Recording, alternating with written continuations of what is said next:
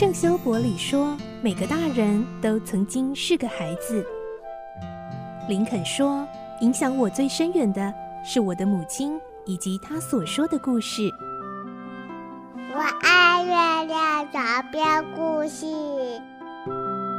晚安，月亮床边故事。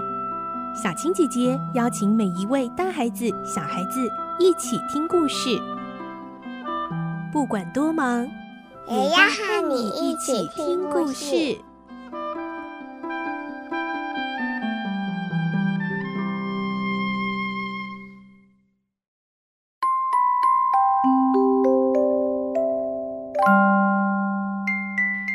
晚安，欢迎你和我们一起听故事。我是小青姐姐。这个星期我们继续来听《环游世界八十天》的故事，今天是第九集。我们的故事内容取材自东方出版社《世界少年文学必读经典六十：环游世界八十天》同名书籍。今天我们会听到刑警费克，他的计谋没有得逞，霍格还是按照原定计划要出发前往印度了。而费克也只好继续跟踪他，一起出发。来听今天的故事，《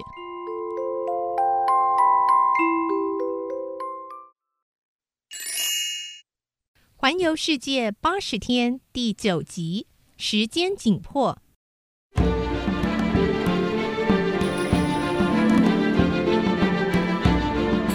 霍格拿了护照，向领事致谢之后，就带着帕斯巴德离开了。费克非常的失望。领事先生，您，哎呀，您怎么就这样把江洋大盗给放走了呢？哎，领事回答：“呃，没没办法，我根本就找不到任何借口。不行，我不能让坏人逍遥法外，不管他逃到哪里，我都要牢牢盯住他。”费克冲出领事馆。远远的看到霍格他们正在朝着码头走去，他赶紧追上前，并保持距离的悄悄跟在后面。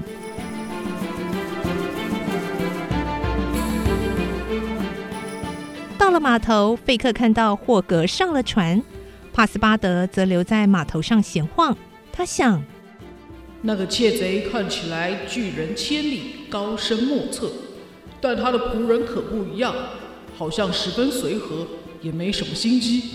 我不如向他套话，说不定能掌握些有力的证据。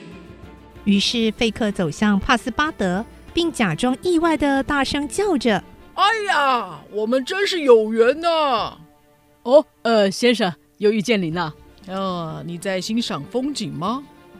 是啊，这次旅行实在是太突然了，让我觉得好像在做梦。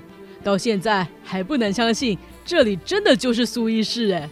这一刻，码头上有些搬运工一边吆喝一边工作，也不时有船员三三两两笑闹着走过。力气怎么小啊？费克笑着说：“哈哈，这里的确是苏伊士啊，埃及的苏伊士，没错，埃及的苏伊士啊。”真令人难以相信，看来你们的行程很匆忙啊。是啊，好像跟时间赛跑一样呢。哦，我可不能闲晃太久，免得错过船班启程的时间。哎，别急别急，现在不到中午，还得等到下午才开船呢。哦，哎，所以接近中午了吗？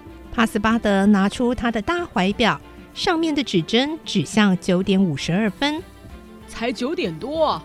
哦，不不不，你的表显示的是伦敦现在的时间，但苏伊士比伦敦快两个小时，所以你的表得调整一下才行啊。但帕斯巴德只是耸耸肩，并没有调整时差，就把表收了起来。你们从伦敦出发前就很忙了，是吗？对，主人七点多从外头回到家，说要去旅行。我准备了一下，八点整就出发了。哇，真是仓促啊！那么你们最后目的地是哪里呢？伦敦啊，因为我们要环游世界啊，而且是在八十天内完成哦，真是一项壮举，对吧？可是老实告诉你，我可不乐观，时间太紧迫了。但听说主人跟人打赌，非要如期完成不可。跟别人赌这样的赌注，哎，真是有点冒险啊。不过，也许主人有什么特别的理由吧？我看你的主人不像一般人，难怪会做出这么与众不同的事呢。是啊，我的主人带了一大捆钞票旅行呢。他还对船长说，如果提早到达孟买，就给他一笔奖金。哇，真是阔气！你服侍他很久了吧？哦，不，我是在出发旅行的当天早上才报到的。听到这里，费克完全确定霍格一定就是窃贼，一个衣冠楚楚的罪犯。他带着偷来的巨额现钞和什么也不知道的新仆人，亡命海外，企图逃过警察的追捕。费克在心中盘算着：既然无法把他们扣留在埃及，我只好跟着到印度了。于是他匆匆地向帕斯巴德道别，赶去购买船票。并且打了一封电报回伦敦，要警方把拘捕票寄到印度孟买的英国领事馆。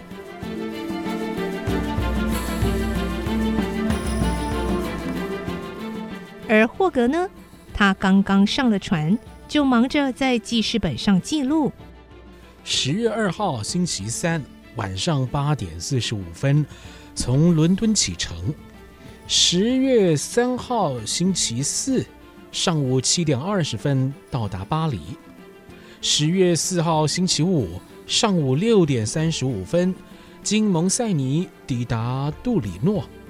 十月五号星期六下午四点到达布林迪西，五点搭上蒙古号。十月九号星期三上午十一点到达苏伊士。总共花费一百五十八个小时又三十分钟，相当于六天半。接着，霍格又在本子上将往后每一天的日期顺序写好，一直写到预计返回伦敦的日子十二月二十一日为止。然后在日期下方用英文正体填上了预定的各个中途站，包括孟买、加尔各答、香港。横滨、旧金山、纽约、利物浦、伦敦。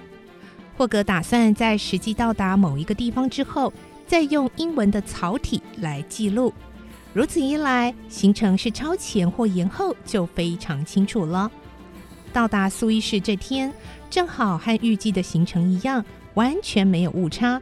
所以他在正体书写的“苏伊士”下方，再用草体填上“苏伊士”。由此可见，霍格做事真的是很缜密。他合上了记事本，叫服务生送来午餐，慢慢的享用。吃过饭后，帕斯巴德正好回来了。不久，费克也带着一个小小的皮箱登上蒙古号。